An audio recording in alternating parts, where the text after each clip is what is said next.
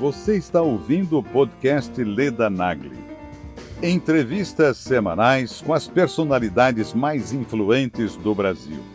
Para assistir às entrevistas em vídeo, acesse o canal Leda Nagli no YouTube. www.youtube.com/ledanagli. está acontecendo no Oriente Médio, está acontecendo no Rio de Janeiro, para mim, são sintomas de uma sociedade doente. Pelos sintomas você descobre a doença, mas você não cura a doença pelos sintomas. E o problema de muitas narrativas não é o que elas dizem, mas o que falta ser dito.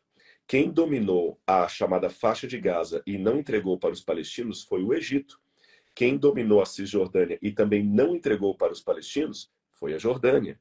Então é, é, um erro histórico dizer que Israel invadiu o território dos palestinos e foi tomando conta da terra e agora coloca os, os palestinos no estado de apartheid. Ora, para uma população que está à, à miséria, que não tem nada para comer, que Israel está oprimindo, que não tem nada, onde aparece tanto dinheiro para lançar milhares de foguetes, cada um, olha quando 50 mil reais ao preço de 2006 é muito dinheiro. Aquele braço extremista do Islã, eles não querem um país para os palestinos, eles querem acabar com Israel. Era uma das últimas frases do diário de Anne Frank. Ela escreveu assim: Por alguma razão, eu ainda acredito na humanidade. Que bom que você veio aqui ao canal Leda Nagli assistir mais um vídeo. Aproveita, faz um comentário, dá um like, avisa seus amigos, compartilhe esse vídeo e fique à vontade para curtir fazer uma live com o Rodrigo, Rodrigo Silva, que é arqueólogo, que é estudioso de Israel, que é orientador das, da, da Record em várias séries, séries importantes, séries que, que tratam da, da história do, de Israel e do povo e dos povos que antecederam o, a nós todos. Vou conversar com o Rodrigo aqui. Tem uma entrevista dele no meu canal que ele fala de Gênesis e outras e outras séries. Mas hoje, especialmente, vou conversar com ele sobre essa situação no Oriente Médio. Ele é arqueólogo, teólogo, escritor, é mentor da Rede Record, vai a Israel inúmeras vezes, tem um conhecimento profundo sobre a história de Israel. E eu quero saber como é que ele está enxergando esse momento histórico. Ele que é um homem que estuda a história, que conhece muito a história. Se gostar do meu canal, se gostar das minhas entrevistas, por favor, compre selos, me prestigie, porque isso me dá prestígio no YouTube e me dá prestígio é, junto a, a vocês, seguidores do canal e que estão assistindo as entrevistas. Ah, Boa, olha aí ele, tudo bem? Bom falar com você, tudo bem. Eu tinha pedido a mas depois eu, eu, vi que eu não tinha pedido para participar, eu só tinha é, falado que eu estava dando boa noite. É um prazer estar com você. Ah, é um apesar de um prazer para mim, imagina. É uma honra também você aceitar o convite. Muito obrigada. Eu queria, eu queria uma análise sua. Como é que você está vendo esse momento? Quer dizer, só pode estar vendo com tristeza, mas que avaliação você faz disso? Até onde isso vai? Não é? Estou vendo, vi agora há pouco na, na, na TV, não sei quantos mortos em, na faixa de Gaza. E isso não vai parar nunca, né? Porque tem que responder esses atentados também. É, né? exatamente. Nós vimos assim, o mundo certa forma, parece que virou de pernas para cima, não é? Porque nós estamos vendo esse ataque, tudo que está acontecendo no Oriente Médio, o Brasil também, o querido Rio de Janeiro, enfrentando essa onda de terrorismo também. Terrorismo também. Eu, um dos grandes problemas que eu vejo, aliás, até vou falar com você que o que está acontecendo no Oriente Médio, o que está acontecendo no Rio de Janeiro, para mim, são sintomas de uma sociedade doente. E não adianta, eu não sou médico, mas eu acho que qualquer médico pode falar, concordar com o que eu estou dizendo aqui. Não, você pelos sintomas você descobre a doença, mas você não cura a doença pelos sintomas. Medicamento que acaba com o sintoma não resolve o problema.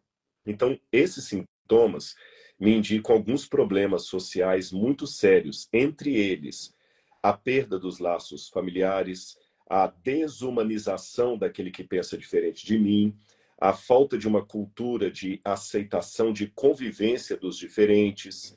É, isso já está campeando no mundo há algum tempo e nós estamos vendo o registro disso em todas essas barbáries que estão acontecendo, seja na Ucrânia, seja no Oriente Médio, seja aqui no Brasil e outros lugares também que estão padecendo aí de tantos males. Eu não sei onde é que a gente vai parar com isso, né? O que, que vai dar com isso? Qual que é a tradição disso? Quer dizer, o que, que é de legítimo nessa luta? Há alguma coisa legítima? Bom, vamos recortar, então, dentro do Oriente Médio. É, na verdade, o que acontece é o seguinte: vamos esclarecer algumas coisas. Eu vejo aí, é, Leda, muitas pessoas, até com um bom conhecimento, historiando é, todo o processo de criação do Oriente Médio, o correto é criação, porque foi feito em, em escritório de, bem burocrático, foi uma formação burocrática. E o problema de muitas narrativas não é o que elas dizem, mas o que falta ser dito. Então vamos lá. Aquele pedaço, aquele recorte de chão ali foi um dos pontos mais uh, disputados de toda a história. Só para você ter uma noção, Jerusalém já foi destruída e reconstruída 20 vezes ao longo da história. Meu Deus. E pelos 50 ocupações diferentes. É, a rigor, nós temos confirmação da presença do povo de Israel ali na região que hoje forma Israel e Palestina, desde o período antigo, desde o período do ferro. A comprovação arqueológica mais antiga que eu tenho da presença dos hebreus naquela terra ali, ou dos israelitas, como era o nome da época, vem da estela de Meremptah que foi um faraó da 19 dinastia, por volta de 1280 a.C. Então você vê que naquela época, próximo ali a Ramsés II, é, Meremptah já falava que ele guerreava contra Israel. Então já havia Israel ali naquela época. Isso é uma das comprovações arqueológicas que já havia povo de Israel ali. E os, os palestinos, onde que eles surgem na história? Na verdade, os palestinos é, é, têm toda uma mistura de povos entre eles, eles tiveram algumas miscigenações. Há muitos palestinos, entre, entre aspas, que são árabes que migraram para lá no século XIX, 19, e há artigos científicos mostrando que a matriz é, feminina que dá origem aos atuais palestinos vem da África subsaariana e foram levadas para a, para a região ali, provavelmente por é, grupos é, escravocratas, isso por volta do período do Bronze, estou falando dois mil anos antes de Cristo. E então eles não são de origem propriamente dita árabe. Então eles estavam ali, mas houve o reino de Israel, vieram os romanos, dominaram aquela região. Uh, Adriano, em 132, expulsou os judeus ali, mas nunca deixou de haver judeus morando. E Adriano artificialmente chamou a região de Ciro-Palestina. Foi uma forma que ele fez de caçoar dos judeus, porque Palestina é a latinização de Pelechet em hebraico, ou filisteu. Então, a rigor, os palestinos não são palestinos. Esse é um nome artificial que lhes foi dado, não, não necessariamente aos que estão lá hoje, aos que eram habitantes da região, por Adriano. Então, chamá-los de palestino é tão artificial quanto chamar o índio de índio. Nós sabemos que esse é um erro pentencenário de Colombo e, e Cabral, que quando chegaram aqui pensaram estar chegando às Índias, e em virtude disso chamaram os nativos de índios. E o nome ficou até hoje, mas uhum. é, é, em termos literais, o índio não é da Índia, então deveria ser outro.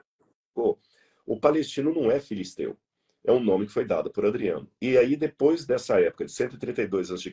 para cá, você teve várias disputas ali. Vieram os egípcios, dominaram a região, depois os persas, depois vieram os, os é, árabes, depois vieram os cruzados, depois vieram os mamelucos, depois vieram o Império Otomano, depois veio o mandato britânico e a criação do Estado de Israel.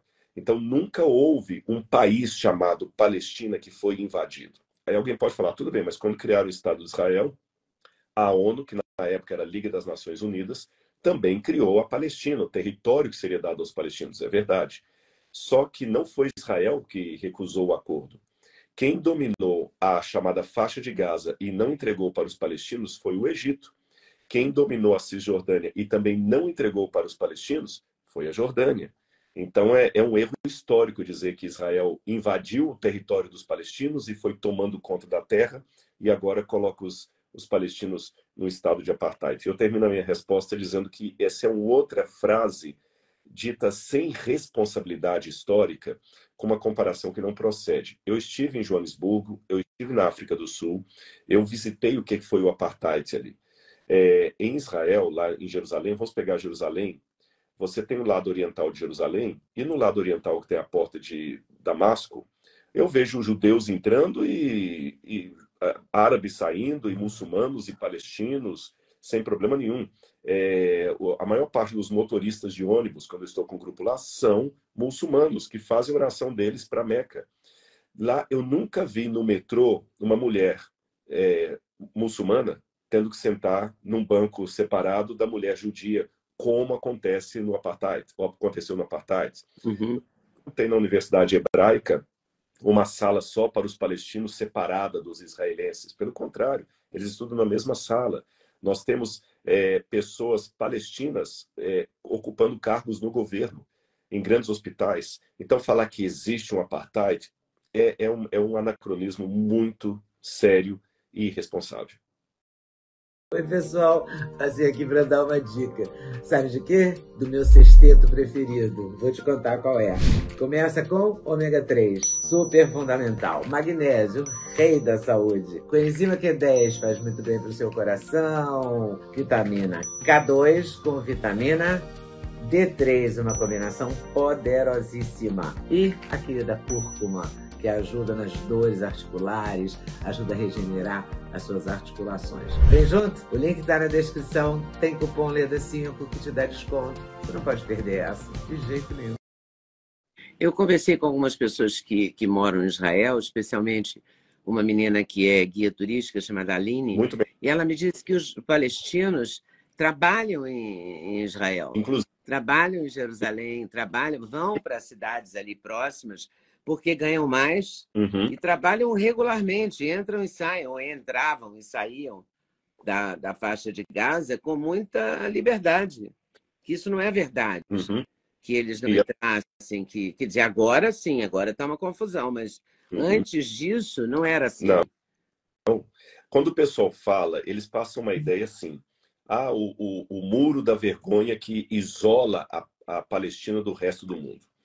E como eles descrevem, parece o seguinte, que toda a faixa de Gaza está cercada de muro e que os palestinos não podem sair dali de jeito nenhum, estão confinados, como se fosse uma prisão mesmo, que alguém está lá na, na Papuda ou alguma outra prisão aí do Brasil não pode sair. Isso não é verdade. É, primeiro que esse muro não pega toda a extensão da faixa de Gaza, apenas um percentual dela pequeno. Segundo, como a Aline falou, e ela está corretíssima, antes da guerra, tinha muitos palestinos que trabalhavam do lado de cá, inclusive em kibbutz, inclusive em kibbutz. Outro detalhe importante de dizer, Israel que até hoje está Israel tomou aquela terra da faixa de Gaza da mão do Egito. É, é isso que dá tristeza, Leda. Não é que a gente está puxando sardinha para o lado de Israel, isso não é isso.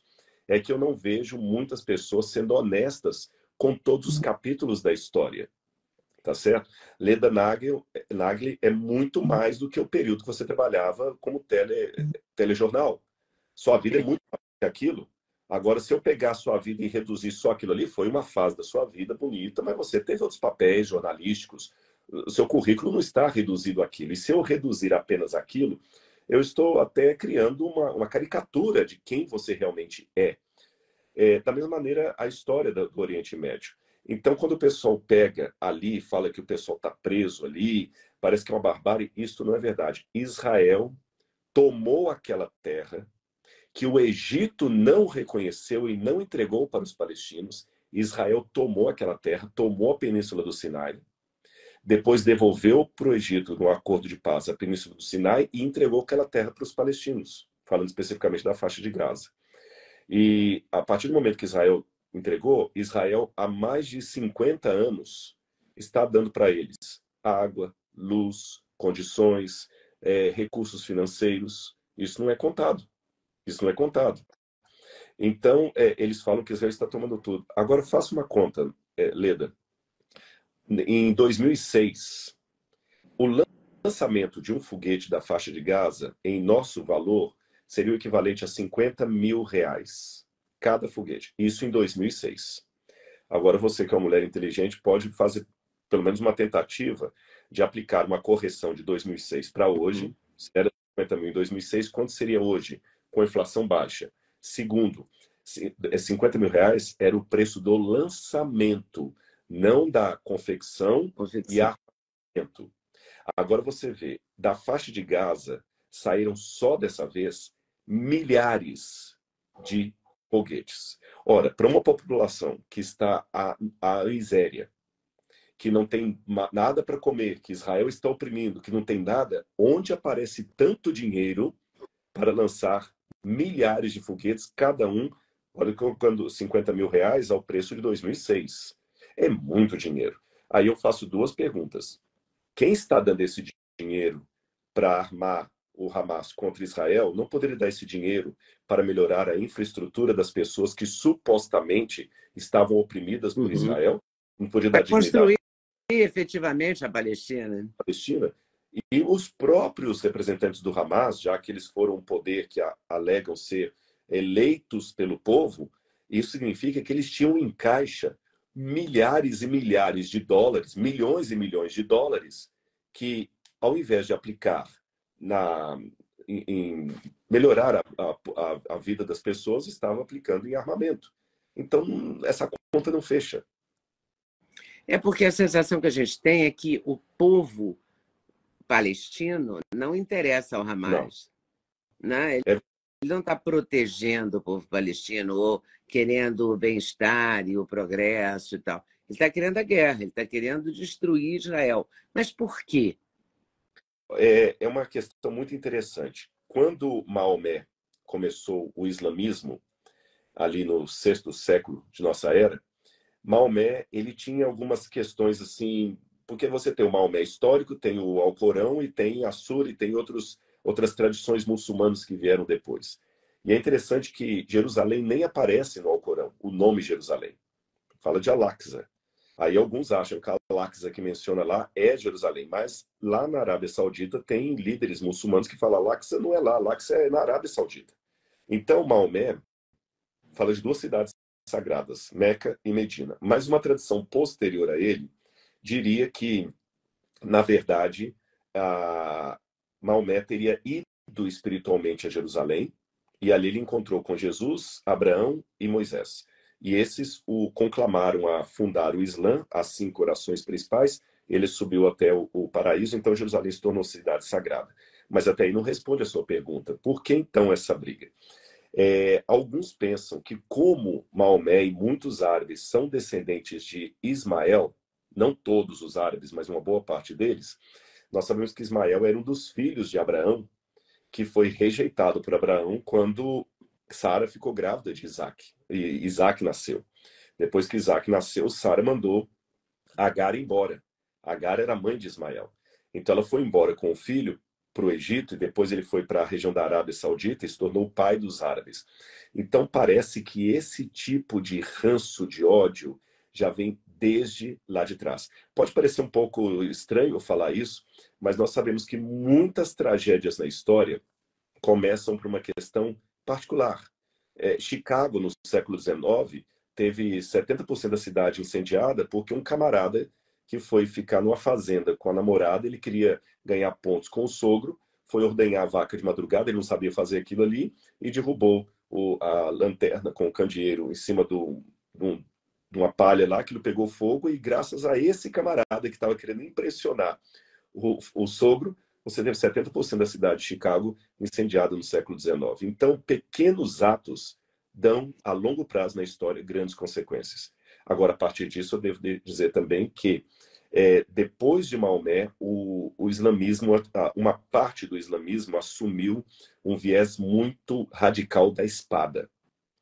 A igreja também não colaborou nesse tempo, porque eu já estou no século XII, você começa as cruzadas, a briga por causa de Jerusalém, então eles sempre começavam a ver nos cristãos que vinham brigar por Jerusalém inimigos.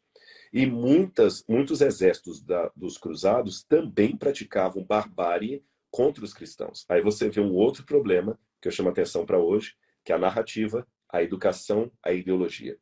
A criança já crescia no feudo, sabendo que o pagão mouro, por exemplo, tinha que ser eliminado. Tinha que ser, ou ele batizava, ou ele tinha que ser morto. E ele ia para as cruzadas assim. Em contrapartida, a criança que crescia na região do Oriente Médio sabia que os cristãos eram os infiéis.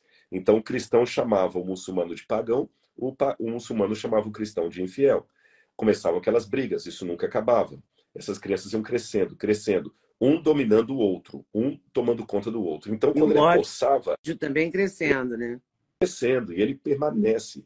Esses desenhos infantis que a gente assistia do pica-pau, que sempre tinha dois sujeitos brigando numa, numa montanha lá, que eles nem sabiam que eles estavam brigando, pode ser caricato, mas ilustra uma realidade de ódios que são disseminados ao longo de gerações. E hoje, esse ódio é ensinado em muitas escolas muçulmanas. É, eu, eu, vi vídeos de, de meninos, crianças muçulmanas, 7, 8 anos, uhum. dizendo isso. Eu vou crescer para judeus e tal. Quer dizer, uma, uma coisa totalmente insana. Né? A criança não nasce assim, ela, ela foi ensinada. Né? A criança, por, por si mesma, ela não, não constrói esse ódio. Né? Não, com certeza. E, e, e tem, ó, na época do Estado Islâmico, o que, que eles faziam? Eles pegavam as crianças e colocavam as crianças para criar um coelhinho, um cachorrinho. Quando a criança pegava afeto, ele falava: Esse é o infiel, você tem que degolar. Então, existem algumas práticas de perversidade, e alguém pode até estar nos assistindo e falando assim: Mas peraí, o Rodrigo está generalizando. Isso é verdade, é verdade. A gente não pode, toda generalização é estúpida. Porém, eu não posso, em nome de uma maioria que não tem nada a ver com aquilo, me calar diante da denúncia dessa minoria barulhenta, porque ela é que dá trabalho. Eu vou dar um exemplo para você. A maioria dos alemães não eram nazistas. A maioria dos alemães não eram antissemitas. Foi uma minoria que matou 6 milhões de judeus. Mas eu não posso, em nome do alemão de bem, me silenciar diante de Adolf Hitler, ou de Heimann, ou de qualquer outro do, dos, dos líderes lá da Gestapo, porque essa minoria perigosa é que faz barulho. A maioria, ela é até indiferente, tão indiferente que ela não consegue impedir a, a minoria. Uma vez alguém nos Estados Unidos desafiou uma palestrante, falando assim, olha, eu sou muçulmana, ela estava de véu, e vocês estão falando aí contra o radicalismo muçulmano. Eu não me sinto contemplada. Aqui na América há 8 milhões de muçulmanos, tantos milhões em tal lugar. É uma minoria que faz isso. Vocês estão colocando de uma maneira que o mundo vai pensar mal de nós. Aí a palestrante falou: não, você tem razão é cerca de 20% dos muçulmanos que são radicais desse jeito. Agora, o que, que significa 20% de 1 bilhão e 300? 300 milhões. Eu estou falando mais que a população americana, então eu tenho que falar, sabe? Então ninguém aqui está querendo criar agora um ódio ao muçulmano, não é islamofobia, não é um desrespeito à religião islâmica, não é um ódio ao, ao, ao, ao palestino que mora no Brasil, ou ao libanês também, e nem uma defesa cega a Israel, mas é realmente a denúncia a um grupo que pode não ser considerado terrorista oficialmente pela ONU e pelo nosso país, mas pratica barbáries como um grupo terrorista. Ah, mas eles foram eleitos democraticamente. Adolf Hitler também foi eleito democraticamente na Alemanha, nem por isso deixou de ser um perigo. É, mas a eleição hoje... não quer dizer que é um bom comportamento. Exatamente. E, vários, o, o Saddam Hussein também foi eleito né? É, é, Idi Amin Dada também Uganda foi eleito. Idi Amin, é verdade. Sabe? Então a gente tem que falar na, é, é, justamente pelo seguinte, Leda, nós todos estamos com a nossa liberdade em risco, porque o, aquele braço extremista do Islã, eles não querem um país para os palestinos, eles querem acabar com Israel. E não somente Israel, também com os cristãos chamado, os dois povos do livro, que é Israel e os cristãos. Há 8% de palestinos hoje que são cristãos. E eles sabem o que eles passam nas mãos de, de, de outros radicais ali. E são palestinos, não são judeus, são palestinos. Eu conheço palestino, que uma vez eu fui à casa dele e ele é cristão. E ele me falou assim: é, você vai. Isso lá no Oriente Médio. A esposa dele perguntou assim: como é lá no Brasil? Que eles ficam entusiasmados para saber, porque o Brasil para eles é muito exótico. o Brasil é comum para nós, mas para eles, o Rio de Janeiro, ela ficava encantada. que o sonho era conhecer o Rio de Janeiro.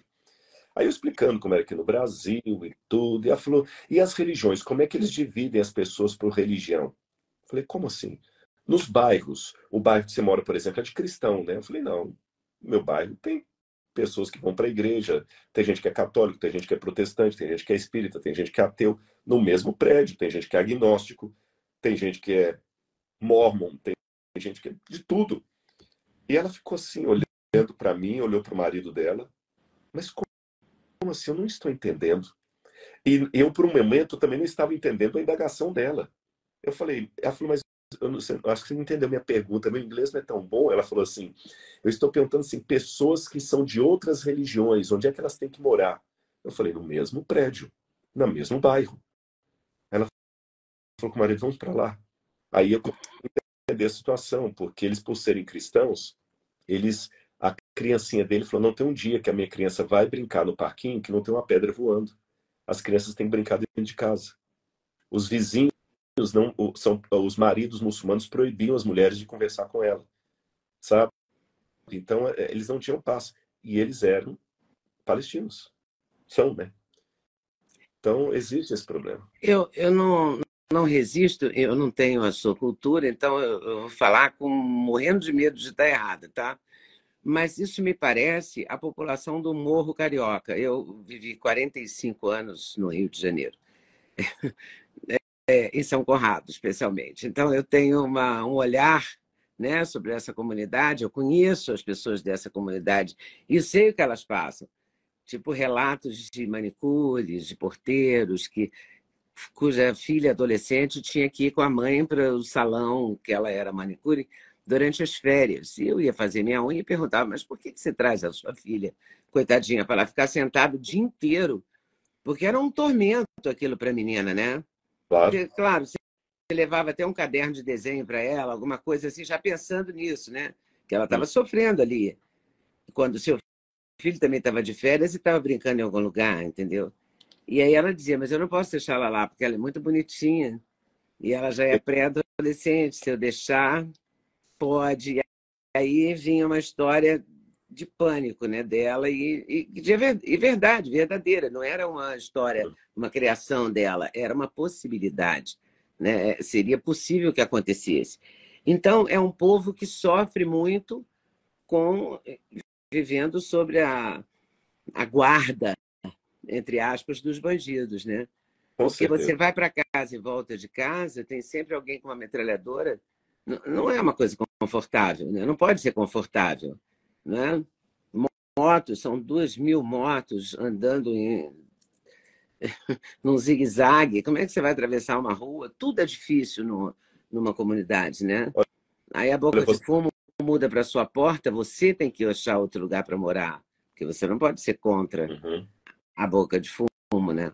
Então, é, é uma situação muito difícil. Me parece uma situação da, muito parecida, né? guardada as devidas proporções, com o, não é? com esse Palestina, a faixa de Gaza. Não deixa de ser. O Rio de Janeiro cansa de ter esse apelido, as pessoas falarem. Ali é a faixa de Gaza aqui do Rio de Janeiro. E a gente vê isso. Ontem, quando a gente viu que 35 ônibus queimados, qual é a população prejudicada? É da periferia. da periferia, que não vai ter, que voltou. Teve gente que andou 11 quilômetros para voltar para casa ontem à noite. Quer dizer, que é uma situação absolutamente injusta, né? É uma situação de guerra. É uma guerra isso. Hum. Embora as autoridades do Brasil não, não, não reconhecem que há o terrorismo em, na faixa de Gaza contra Israel e tal, porque a ONU não reconhece, mas não reconhece no Rio de Janeiro também, né? Exatamente. Agora, vai perguntar isso para esse que andou 11 quilômetros, ou aquela mulher que teve que pular no ônibus em chamas para não morrer queimada e ainda é. uma senhora de idade que eu vi as cenas. Agora, sabe, você foi muito feliz na comparação. É... E ontem, por uma casualidade, eu não pude ver quase as, as notícias durante o dia, porque eu estava envolvido em coisas aqui da, da faculdade, e eu já entrei para uma live com um rabino ontem. E eu dei exatamente esse exemplo das comunidades no Rio de Janeiro, sem saber até então o que havia acontecido com os, os, os ônibus aí que você falou, os trinta e tantos ônibus. A comparação, ela infelizmente, ela é precisa. Você falou, olha, não sei se eu estou sendo... Não, não, está corretíssima. E eu vou mais além. Muito triste. É, é, o, eu hoje aqui, eu posso falar do, de um traficante, eu posso falar, é lógico, depende, eu também posso ser ameaçado. Mas é menor o risco é menor o risco. Eu posso vir aqui e falar assim: olha, o, o tráfico está terrível. Eu posso falar isso porque eu não moro lá. O morador não tem a mesma liberdade claro que, que eu não. tenho, porque ele, o sujeito sabe onde é a casa dele, tá certo? E as comparações são muito parecidas com o que o Hamas faz. Então vamos lá. Em primeiro lugar, o líder do tráfico, seja o líder do tráfico ou o miliciano, que é apenas uma variante da É. mesma criminalidade miliciano, eles também eles não fazem só coisa ruim no, no morro, eles também fazem benfeitoria. Sim. Eles às vezes cesta básica no Natal, eles mandam instalar é, internet boa para todo mundo, eles compram de certa forma o silêncio e a cumplicidade do, dos cidadãos ali, que não é que eles na verdade estão assim é, é, é, ludibriados, eles são reféns, não é, não é que eles se vendem, é pelo outro jeito. Então ele manda colocar um gato lá. Onde o Estado não entra, entra tráfico, né? Exatamente, ele coloca um gato lá e enquanto você tem que pagar na sua casa aí 50, 70, 60 reais por causa de um streaming de TV, o de lá, todas as casas tem de graça. Olha, foi, isso aqui com os cumprimentos do fulano de tal, chefe do morro aqui, né? Mas em compensação, se vocês saírem da linha, nós passamos fogo, sabe? Então, o Hamas faz a mesma coisa lá na, na, na Palestina. Eles constroem hospital, eles constroem creche, só que eles põem todo o arsenal ali debaixo. E a população vira escudo humano. A mesmíssima coisa. Como, como foi com esse hospital que, que, na verdade, a bomba caiu no estacionamento? Exatamente. Mas o, me disseram, eu entrevistei alguém que me disse que o arsenal da, da, do Hamas é, é no subsolo desse hospital, um dos QGs. Exatamente, um dos QGs. O arsenal ele fica um pouquinho adiante que eles falaram, perto de um cemitério que fica ali atrás. E o, o lugar do lançamento, tanto é que o lançamento foi atrás do cemitério, e um míssil foi, o outro ricocheteou e, e caiu no hospital. E eles automaticamente colocaram a culpa em Israel. Eles desfilaram por aí. Leda, não quero criar agora um argumento ad hominem, porque mesmo o perverso pode falar a verdade, mas convenhamos, quem tem a coragem de pegar uma boneca de silicone, não sei se você viu essa cena, e, e, e, andar correndo com a boneca falando que era uma criança que Israel tinha matado, e era uma boneca. Eu mostrei o vídeo para um artista plástico Meu que nós Deus. temos. E esse artista, é, ele fez até algumas, algumas peças aqui para o museu, é tipo Madame Tussauds. Ele tem a qualidade dos bonecos de cera da Madame Tussauds. E eu perguntei, fulano, o que é isso aqui? Quando ele olhou, ele é especialista. Ele falou, Rodrigo, isso aqui é uma boneca de silicone. E mal feita, diga-se de passagem. Eu faria uma melhor. Ela está errada, que isso é uma boneca. Boneca. E eles saem correndo com a boneca assim, passando rápido na câmera para ninguém pegar detalhe, falando que era uma menina que Israel matou. Quem tem a coragem de colocar crianças em jaula? Quem tem a coragem de matar e violentar mulheres? Aliás, sob uma égide religiosa, porque existem alguns intérpretes de algumas passagens do Alcorão que acreditam que em situação de guerra o homem está liberado para molestar a mulher e isso não é crime perante Alá. Em situação de guerra. Existe isso? Essa interpretação. Eu estou falando que é muito muçulmano. Isso é mentira, não tem. Há essa interpretação, sim. Meu sim. Deus. É, é, tanto é, é, que eles fazem.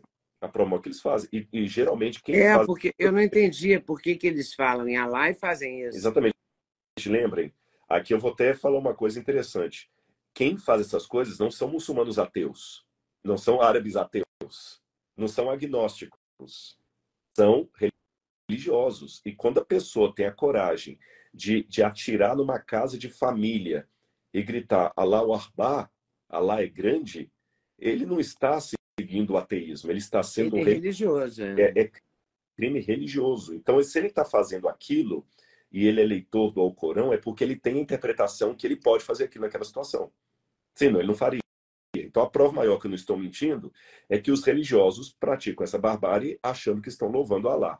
Então, mesmo que muitos muçulmanos abominem esse tipo de prática, existe, como também no cristianismo, pessoas que mataram na Idade Média em nome de Deus e levaram pessoas para a fogueira em nome de Jesus. e, e forçaram índios à catequese em nome de Jesus. Então, embora eu seja um cristão, defendo o cristianismo, eu não vou esconder pessoas que é, é, uhum. desvirtuam o ensinamento de Cristo. E aproveito até para dizer uma coisa. Existe uma, uma lógica aqui que ela é falaciosa. Eu vou até aproveitar o, a ilustração que você deu do morro para colocar a minha lógica. As pessoas sempre falam o seguinte: não, o, o Hamas fez isso aqui de errado, mas aí vem com aquela conjunção adversativa. Mas quando a pessoa minimiza aquilo ali, vem com o mas na frente, eu confesso que me dá náusea. Me dá náusea, porque o que é hediondo é hediondo, não existe mas. Quando você coloca uma conjunção adversativa após um crime hediondo, é, você se torna cúmplice daquilo, pelo menos ideologicamente. Imagine se eu chegar aqui no seu uh, conversando com você e a gente fosse tratar de um homem aqui que praticou feminicídio com requinte de crueldade com várias mulheres. Aí eu falo assim, não, realmente, ele matou algumas mulheres, mas ele sofria traumas de infância. Uhum. Você... Desculpa, eu não converso não mais tem. com esse sujeito. Esse... Mas... Não existe. Aí o que, que acontece? Vamos colocar agora uma comparação com o morro. É... A polícia tem problemas? Tem. Tem erros da polícia? Tem. Tem, tem corrupção na polícia? Tem. Ponto. Não nego isso. Agora, o traficante. Eu não posso falar que no tráfico tem corrupção. O tráfico é a corrupção. Eu não posso falar que no tráfico tem a banda podre do tráfico. Todo tráfico é banda podre. Não é, não é como a polícia, que tem o bom policial e o mau policial. Não existe o bom traficante e o mau traficante. Todos eles praticam crimes hediondos. Tá certo? Então, quando eu agora minimizo o que o tráfico faz, sob esse argumento, não, tá bom, o tráfico realmente praticou uma barbárie lá, mas a polícia do estado do Rio de Janeiro tem corrupção. A polícia, esse mas, eu jogo a polícia com uma explicação que não justifica o que eles fizeram, sabe? E Aí eu falo, pois é, mas o tráfico fez isso, mas a culpa é da polícia, que tem corrupção, e o pobre coitado do trabalhador sofrendo na mão da polícia. Espera, espera um pouco. O pobre coitado do trabalhador está sofrendo na mão do tráfico também. Também. E alguém, um bandido entre em minha casa, eu vou ligar, é o 190 da polícia. Então, em que é, pese a verdade que existe corrupção na polícia, é falaciosa a narrativa que você pega corrupção da polícia como justificativa para o que o crime organizado faz. Então, em que pese erros que Israel possa ter cometido aqui e acolá, compará-los a qualquer justificativa plausível para o que o Hamas fez não tem sentido. O Hamas é um grupo como Boko Haram, como Al-Shabaab, como o Estado Islâmico, como o ISIS. E eu não vejo. Você vê possibilidade de paz? Porque eu já pensei muito nisso, eu vi filmes, eu, eu vivi uma, um momento em que eu acreditava nessa paz. Uhum. Eu acreditava na possibilidade da paz, que um dia ela aconteceria. Hoje eu acho que é quase impossível. Eu também creio. É, vou, eu vou dar duas respostas para você. Uma mais otimista, outra mais pessimista, que é, é, é a que eu estou mais tendente a ela. A mais otimista é aquela que diz assim: bom, quem poderia dizer que um dia a Itália e Grécia iam estar unidas numa comunidade europeia, é, tendo a mesma moeda, as mesmas leis, os mesmos princípios? Quem diria que Alemanha e Inglaterra iriam estar unidas como países irmãos? Na época, lembra do passado, Winston Churchill falou que se Hitler invadisse o inferno, ele se aliaria ao diabo só para ir contra Hitler. E hoje os alemães e ingleses convivem bem. Então, olhando por esse lado otimista, uhum. Por que não pensar que amanhã palestinos e judeus vão estar bem? Tanto é que a maior parte dos palestinos e, e judeus se dão bem. É o grupo terrorista que faz o terror. O outro lado mais pessimista, ou que a gente também tem essa tendência, ele já pensa assim: olha, ainda que essa paz possa vir, ela tende a demorar, porque imagine a situação de uma criança. Eu vi uma cena que me deixou assim, me cortou o coração uma criancinha palestina, tremendo de medo, com o olho assim. Eu vi, arregalado, é horrível. Isso, e, e o, o, o, médico começa a consolá-lo ali, e ele fica tremendo, daqui a pouco ele só queria desabafar, ele chora. Pensa naquela criança, o que, que ele entende de Israel? Ele não entende nada do que está acontecendo. Ele só entende que a casa dele foi bombardeada. Eu não sei detalhes daquela criança, se morreu o tio dele, o avô dele. Uhum. De repente, o pai e a mãe só sobrou ele. O cachorrinho de estimação que ele tinha morreu. Essa criança já nasce com um trauma em relação a Israel. E se ela estiver nas mãos das pessoas erradas, e vão ensiná-la a odiar, que vão ensinar que não existiu o templo de Salomão, que vão ensinar que Jesus é palestino, que vão ensinar que o, o judeu é terrível, como os nazistas fizeram contra os judeus na Europa, essa criança vai ser o substituto amanhã, não necessariamente essa do vídeo, essa criança qualquer uhum. tem a ser alguém que amanhã vai também liderar uma, uma, uma guerrilha. Eu vou até falar uma frase, uma palavra em árabe, inshallah, ou oxalá, como a gente fala, que não é. aconteça, né? mas há essa tendência. Agora, se você me permite, como homem de fé, eu também não posso deixar de ter, isso é muito particular, mas como nós temos uma audiência majoritariamente cristã, eu falo é, para católicos, protestantes, evangélicos, qualquer um que tenha uma filiação relacionada a Jesus Cristo. É, a leitura profética da história diz que no fim dos tempos, a grande crise vai preparar o mundo para a vinda do anticristo. E o anticristo vai trazer uma suposta paz à humanidade. E essa paz que o anticristo trará, num primeiro momento parecerá uma paz real, mas não é. E aqueles de bem que têm uma ligação espiritual com Deus vão reconhecer que o anticristo é o anticristo. Eles não vão aceitar, provavelmente vão ser perseguidos, mas quando essa essa situação chegar no seu ápice, Cristo voltará. Como diz o velho credo é, rezado nas missas desde o segundo século de nossa era até hoje, crê em Deus Pai Todo-Poderoso, Criador do céu terra, da terra. É, está sentado à direita de Deus Pai Todo-Poderoso, é, vir a julgar vivos e mortos. Esse era o credo que nós temos no Novo Testamento, no segundo século. A Igreja Católica o manteve, o protestantismo também. Então eu sempre fico sem sensacionalismos, com um olho na história, outro na profecia. Mas dá uma agonia, não dá? Sim. Quer ver? Vou mostrar para você o que o próprio Jesus de Nazaré falou. Ah, é. vou, vou ler duas passagens, se você me permite, aqui. Nós estamos fazendo um culto, mas como a Bíblia também é cultura, eu lhe peço licença para ler Tem dois trechos escritos há dois mil anos por Cristo. É, Lucas, capítulo 21, Jesus falou o seguinte. É, só um segundo. Lucas, capítulo 21, versículo 28 haverá pessoas que desmaiarão de terror pela expectativa das coisas que sobrevirão ao mundo, pois os poderes do céu serão abalados. Diz que elas desmaiariam de terror. No grego aqui você tem a palavra aporoi, que significa poros fechados. Alguns homens desmaiarão de pessoas desmaiarão de terror pela expectativa das coisas que vão sobrevir ao mundo. E ele continua dizendo: Ora, verso 29, 28. Quando essas coisas começarem a acontecer, levantem-se e fiquem de cabeça erguida, porque a redenção de vocês se aproxima. Então, assim como a parte mais escura da noite é aquela que antecede ao alvorecer, como eu creio em Deus e creio na mensagem de Jesus, eu, apesar dos pesares, apesar do medo, do, eu estou angustiado essa semana, eu estou mal, sabe? Minha esposa falou: Nossa, eu queria estar lá em Israel eu até falei, o que a gente vai fazer lá? O que a gente vai poder fazer lá agora? Eu falei assim, a gente não ia poder fazer nada, mas pelo menos a gente estaria lá tentando alguma coisa, né? É, então, por um lado, é um misto de angústia, assim, não vou mentir, eu não tenho, é, nas minhas vezes, há sangue, não há chocolate.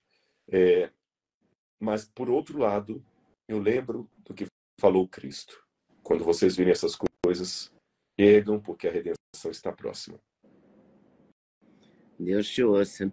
Mas é, é, deve ser muito, muito assustador esse momento naquela região, né? Porque é assustador para a gente, as imagens que a gente vê na TV, é, os relatos. Hoje, aquela senhora que foi libertada ontem pelo uhum. Hamas, que disse que apanhou de, de pau, né? De, e uma mulher de 85 anos, quer dizer, como é que você bate uma mulher de 85 anos? Né? É um negócio Como é que você corta a cabeça de crianças? Como é que você entra numa. Eu vi uma outra história também, que eu não sei se é verdadeira, mas é, era emocionante, que é um senhor que colocou toda a família dele num bunker e ele ficou na sala. Uhum. E ele, Exatamente. ele foi morto. Foi morto. Inclusive, tem um vídeo deles chegando e batendo nele. Sabe, Leda, é, todos nós somos pecadores. Todo mundo tem seus erros. Mas alguns conseguem ser perversos e Deus não tolerará a perversidade por muito tempo. Alguma coisa vai acontecer. Alguma coisa vai acontecer. Antes de entrar no ar com você, eu estava conversando com um amigo israelense. Ele até ficaria assistindo, mas ele já estava cansado. Ele fala português. Ele já estava cansado. Rodrigo, eu tenho que dormir, que é madrugada. E ele é interessante porque é, é o professor Ariel da, da Moriá. Ele é um, um, um expert nessa história, sabe? Até alguém que é interessante se você quiser um dia bater um papo com ele, ele entende tudo. E ele é, é argentino-israelense. O Ariel, como quase todo israelense, é uma pessoa assim de emoções muito militares. É como o, o, o, o, o inglês. O inglês ele, ele não demonstra, é diferente do brasileiro. O brasileiro, é. ele, o, o, o, o judeu israelense e argentino ainda, ele já vem de uma cultura mais assim, de não demonstrar muita emotividade. Não é que eu não estou entrando em mérito de valores, estou apenas descrevendo uma característica. Uhum. Ele falou comigo assim, Rodrigo, não tem uma, um dia sequer que eu não chore. É, é se eu tivesse falando isso de alguém como eu, como você, que somos brasileiros, que uhum. chora toda hora. Choramos à toa.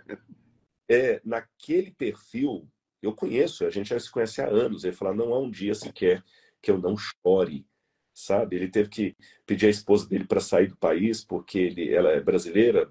Podia ser que a cabeça dela talvez não ia aguentar aquela pressão. De vez em quando vem a, a, a sirene e ele falou: Hoje eu passei a tarde inteira, e hoje foi um desses dias que eu derramei lágrimas, porque eu passei a tarde inteira em Tel Aviv junto, que a vida continua, a gente tem que andar, a gente tem que ir para o supermercado ele estava com uma manifestação, na verdade não era manifestação, era uma, uma tenda, onde estavam parentes dessas 212 ou 220 pessoas que ainda estão nas mãos ali, cada um né? em silêncio com a foto do seu ente querido. Sabe? É, é, é, gente que tem rosto. Leda, você é mãe e avó. Aliás, eu até falei com o Duda um pouquinho antes de a gente entrar aqui. É, é. Duda para você, para a Zoe é, é, você, você imagina como mãe. Deus for, me livre. A sua, se fosse a Zoe estivesse ali, sabe? Por que, que eu estou falando isso? Eu não estou sendo apelativo nem sensacionalista. É porque essas pessoas têm nome. São Zoes que estão ali, são Dudas, são é, Ledas, são Rodrigos, são Lauras, para pensar na minha esposa aqui, que estão lá. Do lado palestino também tem gente morrendo, tem gente sofrendo, mas lembremos, não vamos cair naquele erro simplório. Meu pai, eu não sou aqui defensor de policial, mas eu nunca vejo, e agora estou falando para uma jornalista, me perdoe a crítica a alguns dos seus amigos, eu nunca, uma matéria, quando tem, um, por exemplo, uma, uma gangue de um morro, invade o outro morro para pegar o, o, o, ponto de drogas. Uhum. Às vezes, às vezes um, um jura o outro de morte e aquele, aquela gangue invade. E eles trocam tiros ali. Será que nunca morre? Morre ninguém, porque eu nunca vi nessa Não, Todas as pessoas que morreram, morreram por bala perdida da, da polícia. polícia. Então, na verdade, é irônico. É, é, irônico demais, porque não pode ser verdade, né? Pela lógica, não é? Parece que todo traficante é sniper. E quando eles brigam entre si, eles conseguem dar tiros entre eles que nenhuma criança infere, porque eu nunca vi ninguém queimando pneu em praça pública porque a criança foi morta pelo traficante do uhum. morro vizinho. Mas sempre, quando queimam pneus, a polícia matadora. E muitas crianças crescem também com a visão distorcida da polícia, achando que policial é o caveirão, é tudo perigoso, não sei o que tudo. Falei que antes e vou repetir. Há uma banda podre na polícia. Isso Sim. até os policiais. Só... Não se pode negar isso. Não pode negar isso. Só que no caso do traficante, não estou falando de uma banda podre do tráfico. O tráfico todo é podre. Então, querer a não, você está querendo defender policial assassino de criança? Não, não é isso. É que não são as mesmas realidades de erros. É isso que está acontecendo hoje. Pode ser que há pessoas que estão morrendo pelo bombardeio de Israel? Pode, pode. Mas equiparar Israel agora ao policial, que sempre é a polícia que mata a criança, é um erro. É um erro histórico. mesmo porque a gente tem que contar que o Hamas estava impedindo as pessoas de se deslocarem para o sul. Sim, não estão deixando as pessoas saírem. Estão né? deixando as pessoas saírem. Tem, tem membros do Hamas infiltrados lá no sul, sabe, para pegar mantimentos para fortalecer. Então a gente ouve aqui, não, Israel não está deixando abrir o corredor humanitário. Essa é uma notícia pela metade. E a mentira, às vezes, é apenas uma verdade que foi contada parcialmente.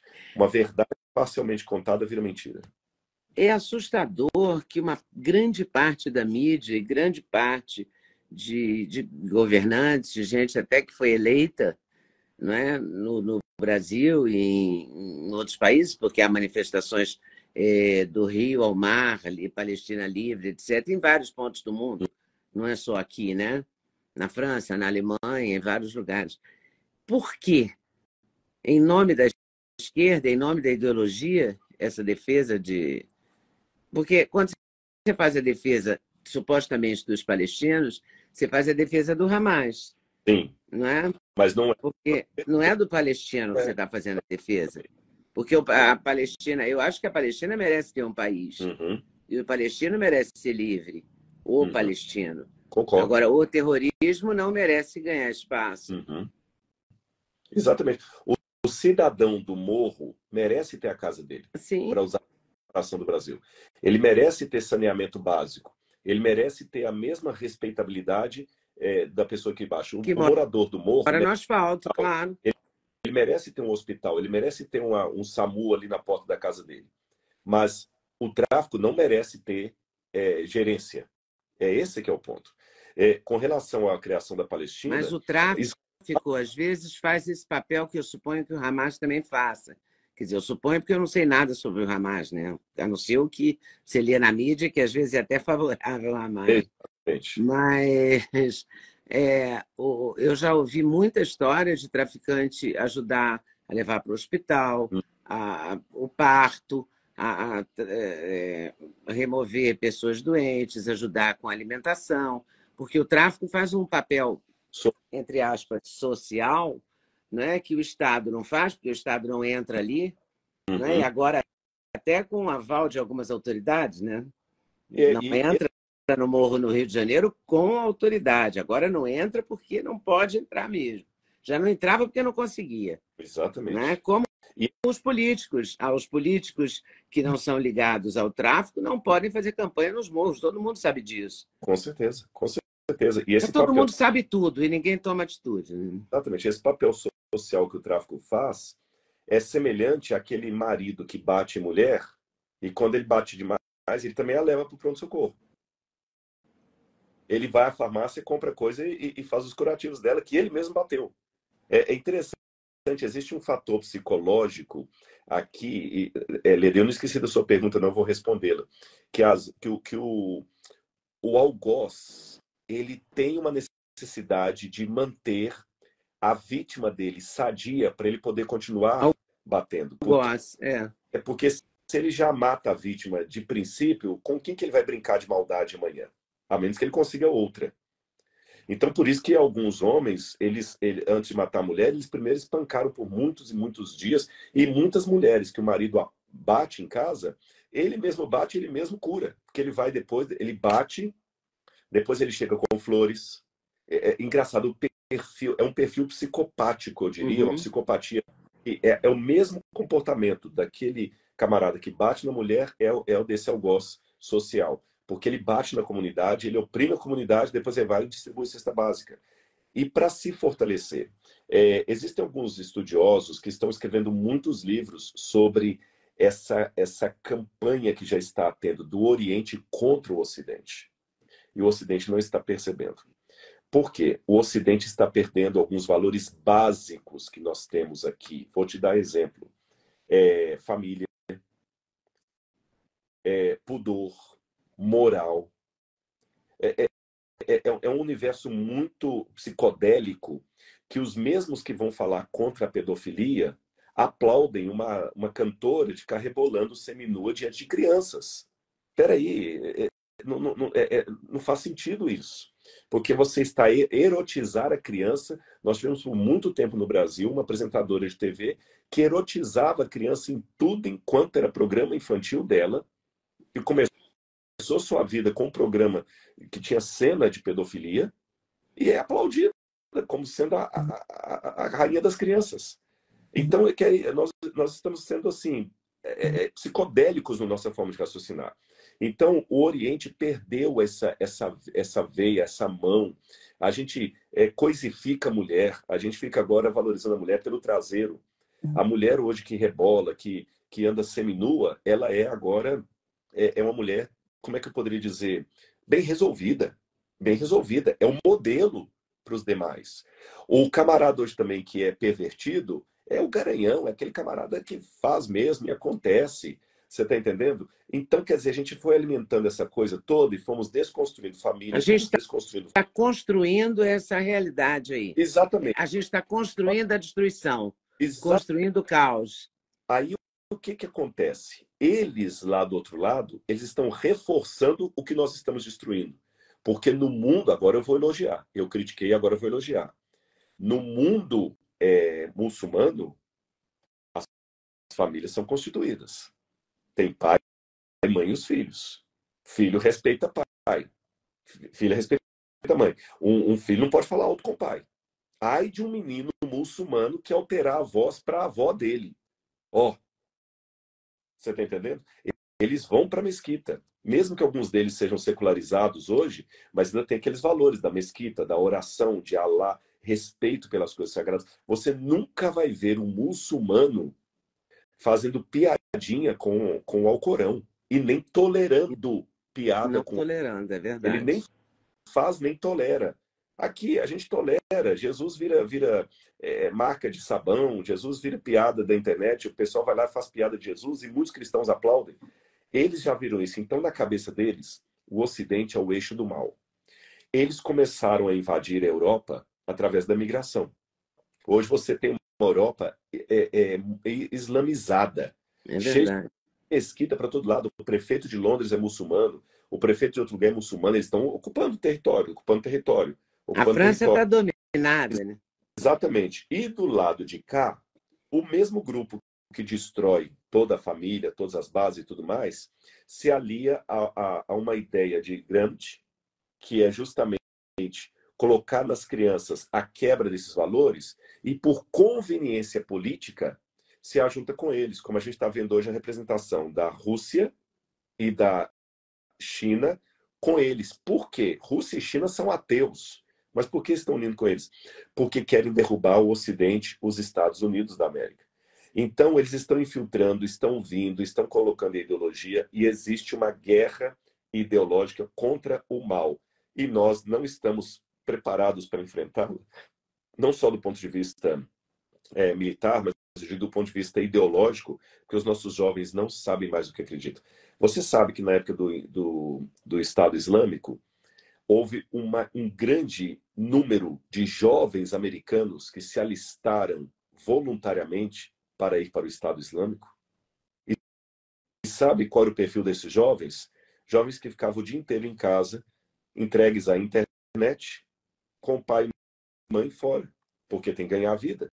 Aí sai para trabalhar, a criança é, é, é, criada sozinha pela internet, pela internet, e esse perfil muito, mas foram dezenas e dezenas de jovens, meninos e meninas, que abandonaram a casa e migraram. Eu tenho conhecimento disso. Inclusive, eu trabalhei num campo de refugiados sírios.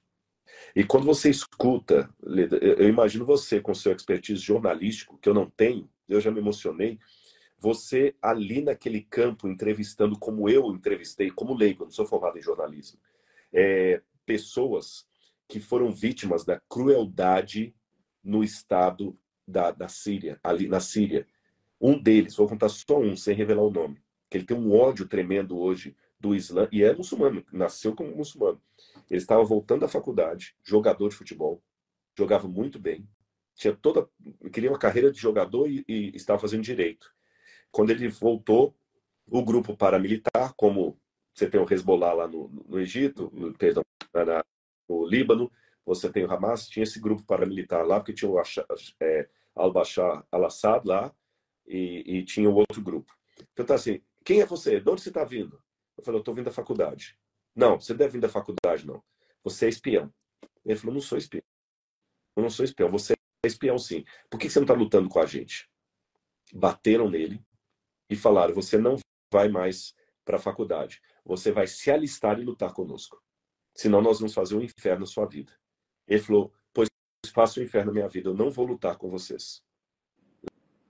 Leda, eles bateram tanto nele, quebraram todos os dentes da boca dele, quebraram o pé dele, e depois que eles quebraram os dedos, os dedos dele, da mão do pé, e quebraram todos os dentes, eles davam por dia para ele uma azeitona para comer.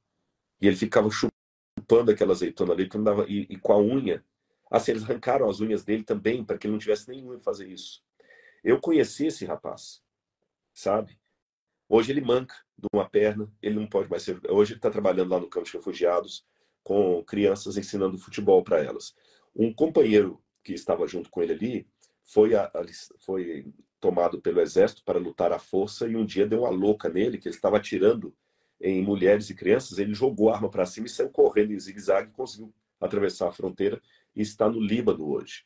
Então, quando você vai ouvir essas pessoas, você entende que muitos que estão hoje com uma arma em punho, lutando ao lado do Hamas, eles não escolheram o lado do Hamas. Eles estão como esse sujeito, falando assim, ó, ou você luta, ou senão eu vou matar sua mãe, seu pai e botar fogo na sua casa. E muitos no sul estavam me dar arma que eu luto. Mas nem todos os combatentes do Hamas concordam com a ideologia do Hamas. Eles estão sendo obrigados. Isto eu não vejo jornalistas contando, eles não vão lá entrevistar esse pessoal. Tem uma jornalista americana, estou tentando lembrar o nome dela, que ela escreveu um livro é, denunciando, ela era cristã no Líbano, libanesa, hoje ela está nos Estados Unidos, é uma correspondente lá, fala muito bem inglês, e ela fala que ela sofreu as barbáries quando os palestinos, nos anos 70, pegaram uma parte do Líbano. E eu fui ao Líbano, eu vi realmente, tem alguns libaneses lá que não suportam os palestinos lá. E agora o, Hamas, o Hezbollah fala que quer defender os palestinos. É, ela falou que ela sofreu com policiais. E o Hezbollah domina o Líbano, né? Tem o um sul... homem do Hezbollah na porta do museu. Exatamente. Né? É, tem uma, uma cidade lá, perto de, do Vale do Beca lá, que tem uma mesquita, e nessa mesquita tem um símbolo de Jerusalém com uma, um míssil em cima de Jerusalém, sabe? Então, quer dizer, desculpe-me, eu não estou falando aqui de uma questão de, ah, eu sou política de direita, de esquerda. Eu estou falando, eu sou de um, eu estou defendendo um grupo de terrorista ou não estou defendendo um grupo de terrorista? É, é, o detalhe é muito mais sério e as pessoas não estão percebendo, sabe? a guerra tomou proporções gigantescas, porque ela vai muito além da guerra, né? Hum. Tem uma guerra por trás da guerra. Exatamente. É exatamente. Essa de demonizar a família, de desvalorizar os o pudor, a honra, não é? a família, as tradições, de, de, de mudar a, o olhar sobre o mundo, meu Deus. Eu não sei onde a gente vai parar. Também é, ninguém sabe. É a, é a intervenção definitiva de Deus na história. Porque, veja bem, eu sou um homem que eu ganho a vida com a educação, porque eu dou aula. Mas até da educação eu já tenho cá as minhas dúvidas da, da competência dela. Não estou agora jogando fora o papel importante da educação. Mas quando eu olho para o passado, o que era a Alemanha dos anos 30 era uma Alemanha que, apesar de ter saído fracassado da Primeira Guerra Mundial, era uma Alemanha que tinha Goethe, que tinha Wagner, que tinha Heidegger, que tinha uma, uma, língua tão filosófica que o alemão você não traduz, você explica as palavras, porque não tem uma tradução exata. A Alemanha, com toda essa cultura ali de Münster, das grandes universidades, essa Alemanha não percebeu o Hitler surgindo ali. Será que nós somos mais espertos que os alemães? Então, a, a, educação por amor da educação, ela é um pouco perigosa, porque hoje eu vejo, sabe, a intolerância nas universidades públicas. Nossa. É, é você, quando eu vejo jovens vociferando para o outro assim, cai fora daqui, você não é bem-vindo. Assim, numa universidade pública, e, e, e, é interessante que são pessoas que dizem estar defendendo bem. O mesmo que vai fazer uma passeata pedindo cotas para nós negros, O mesmo que vai na passeata pedir cotas para os negros é o que vocifera para o colega em sala de aula. Sai fora daqui, você e sua laia, você não é bem-vindo aqui, nós te odiamos. A mesma pessoa, só porque esse colega tem uma, uma linha uma linha de pensamento é, diferente, político diferente. É, é, é impressionante isso. É. Essa a intolerância foi das coisas que mais avançou no mundo, né? Dos sentimentos que mais avançou. É uma intolerância em nome do bem, porque é, é, a, a, mesma pessoa que defende o direito do gay, do negro, da mulher, do índio, não sei o que e tudo mais, é o mesmo que vai depois detonar com o outro, porque talvez ele tenha um pensamento de direita, é, porque ele tem um pensamento. Porque não é da mesma ideologia. É muita loucura, é muita contradição, né? Exato. Muita hipocrisia, já não sei mais. É. O apóstolo Paulo escreveu uma coisa interessante para Timóteo. É, na segunda carta de Timóteo, no capítulo 5, Paulo falou o seguinte: é, Lembre-se, porém, isso. Nos últimos dias sobrevirão tempos difíceis, porque as pessoas serão avarentas, jactanciosas, arrogantes, blasfemadoras, inimigas do bem, desafeiçoadas, antes amigas dos prazeres que amigas de Deus. Portanto, Timóteo, foge também desse, porque elas, essas pessoas que ele descreve com esses adjetivos tão horríveis, elas terão aparência de piedade, negando-lhe, no entanto, o poder. É interessante que ele faz uma lista de, de, de características hediondas dessa geração dos últimos tempos, desafeiçoados, ingratos, irreverentes, sem domínio de si, implacáveis, caluniadores. A lista é desse, desse perfil aqui. E no final diz: tendo aparência de piedade. É.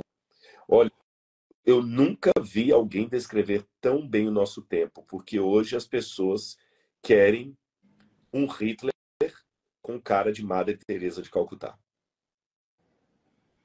Meu Deus, que coisa mais mais perigosa ainda do que o próprio Isso. Hitler, né? Gente, é um Hitler com cara de Madre Teresa de Calcutá, sabe? E a gente está vendo aí tudo muito bonzinho e tudo, e a mão que, que bate, assopra. E como eu falei, é, é, é se eu fosse da área de psicologia, eu ia estudar mais sobre isso. Porque o Eric Fromm, que escrevia muito sobre é, o comportamento humano, sobre... As, é, ele fala dos impérios do horror. E ele fala assim, no, num diálogo até interessante que parece um pouquinho com as ideias do, do Jung, porque o, o, o Freud trabalhou muito a individualidade, a psique do indivíduo. Uhum. O Jung falou, não, peraí, mas existe uma questão coletiva aqui que o Freud nega. O Jung fala, nós temos o um inconsciente coletivo. Uhum.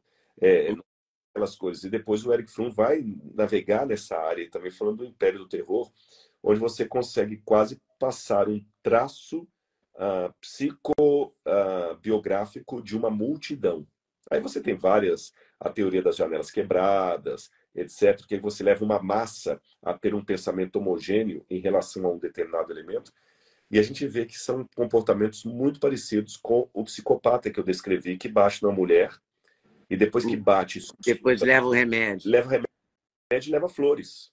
E pior, ele leva remédio, leva flores e fica bonzinho toda mulher que apanha de, de, de marido, desses maridos loucos aí, pode olhar que o padrão é muito parecido. Ele, durante alguns dias, ele fica o melhor homem do mundo. Ele fica carinhoso. Na hora do sexo, ele é carinhoso com ela. Ele entrega flores. Ele fica uns três, quatro dias assim, um outro homem, a ponto até dela acreditar que ele mudou. Ele mudou. A ponto de se tirar a queixa que ela tinha dado. Depois de três, quatro dias, Aí ele volta ao, ao, ao vício e bate nela, e bate, bate, surra, depois leva o remédio, depois, sabe, ameaça psicológica. É recorrente. Né? É recorrente, é a mesma coisa. A gente vê, é um grupo que ele, ele fala de amor, ele fala de aceitação, ele critica as intolerâncias, é proibido proibir, Deus não julga. Aí quando mistura com religião é pior, porque você vê aquelas sandices do tipo, Deus não julga ninguém. Não o Deus da Bíblia, porque o Deus da Bíblia vai trazer juízo a todos, vivos e mortos. Deus ah, Deus não condena, ele vai condenar. Você acha que Deus vai ficar vendo essa atrocidade e fala assim, ah, tadinho. Então cria essas, essas caricaturas de Jesus e de Deus, fala bonzinho e tal, aceitação, integração, só que depois ridiculariza o outro, desumaniza o processo de desumanização do outro, é realmente, nós estamos vendo. E ao mesmo tempo em nome do amor. É. Agora, eu falo aqui uma coisa que eu queria deixar claro para você e para todos aqui. Eu citei a Bíblia, mas a sua pergunta, você, como jornalista, você é excelente. Você faz a pergunta e já respondeu e ainda continua refletindo sobre ela. Você várias vezes falou assim, mas e aí? O que será de nós e tudo? Olha, Anne Frank, ela escreveu no diário dela uma das últimas frases do diário de Anne Frank, que ela escreveu, e pouco tempo depois disso ela foi tirada do apartamento e foi para o, para o campo de extermínio. Ela escreveu assim: por alguma razão, eu ainda acredito na humanidade. É, sabe por que, que eu ainda acredito?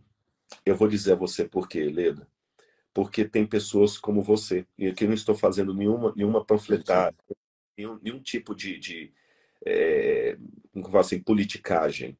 É, existem pessoas do bem. A gente não pode descer, deixar que o barulho do mal nos ensurdeça para perceber o sussurro do bem. É que o bem, ele não é espalhafatoso.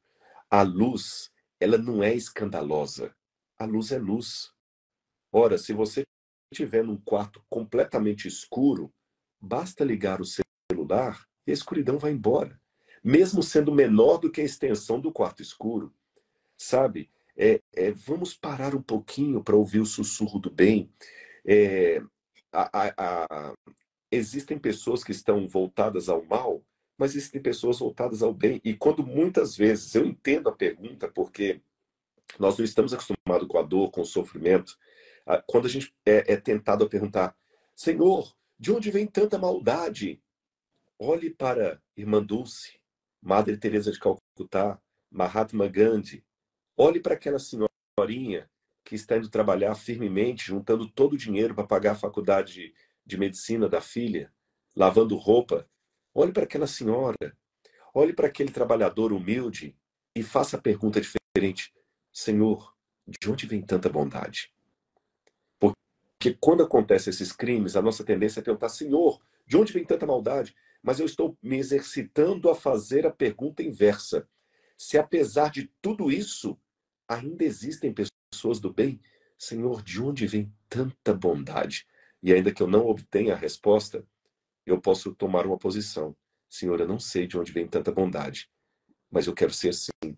De onde vem uma capacidade de Anne Frank de, apesar de tudo, escrever eu ainda acredito na bondade dos homens. Por que ainda existe Anne Frank, apesar do nazismo? É porque o bem, de uma maneira miraculosa, ainda está nesse mundo. E ainda sem se sobrepõe ao mal, né? Exatamente, e sem nenhuma soberba espiritual, eu quero fazer parte desse Oi, pessoal, tudo bem? Passei aqui para avisar que o meu sexteto de suplementos, os queridinhos da Leda, já tem um link especial. Então você compra direto, numa tacada só, o sexteto. Ah, sim, você pode acrescentar colágeno, você pode acrescentar melatonina, tudo depende da sua escolha. Mas dormir bem é o melhor negócio, pode acreditar em mim. Vale conferir com certeza. Vai lá, vai lá no link.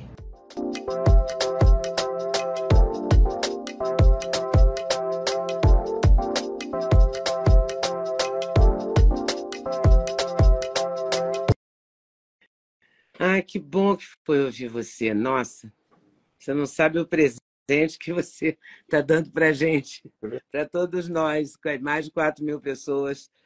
Ah, tendo esse alento de te ouvir. Quero ouvir mais vezes, hein? Vou ficar, vou ficar te explorando um pouco, tá bom? É um prazer. Eu já falei com o Duda, eu quero um dia ter o privilégio de trazer vocês aqui para conhecer o Museu de Arqueologia. Depois a gente vai pois conversar. eu quero ir. Tá quero ir com muito prazer. Muito, Olha, muito obrigada eu... pela sua generosidade em compartilhar, pela sua esperança, pela sua palavra, por ainda acreditar na humanidade. Exatamente. E não estou sozinho, você está aí. Ó. Estamos juntos nessa. Os que certamente não estão acompanhando a gente por mera curiosidade. É porque elas também estão procurando um raio de luz em todo esse cenário caótico. Então, nós temos pelo menos 4.112 pessoas aqui. Que que bom, né? Que bom. Muito obrigada. Um grande abraço. Uma boa noite. Um abraço, com Deus. abraço para a Laura também. Grande abraço. Tchau, tchau. Tchau. Muito obrigada por ter assistido mais um vídeo no meu canal. Volte sempre. Aqui você sempre vai encontrar a pluralidade de ideias, ideologias diferentes, ideias diferentes, mas sempre alto nível de informação e de prestação de serviço. Eu espero você sempre aqui. Faça seu comentário, se inscreva no canal, dê seu like se você gostou e não deixe de voltar. Estou te esperando, com certeza, se Deus quiser.